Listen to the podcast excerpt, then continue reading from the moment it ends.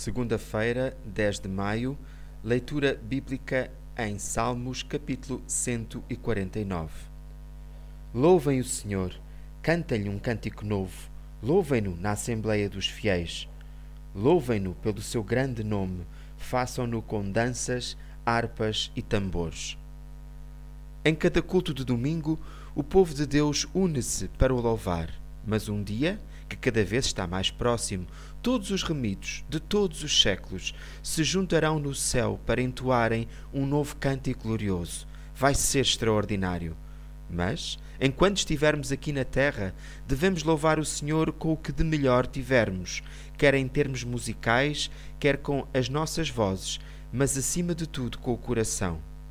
É que o Senhor não olha para a aparência, mas perscruta os corações.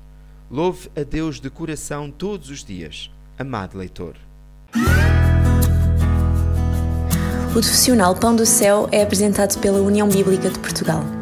A União Bíblica é uma organização cristã internacional e interdenominacional que usa a Bíblia para inspirar crianças, adolescentes e famílias a conhecerem a Deus. Para mais informações, visite o nosso site em uniãobíblica.com.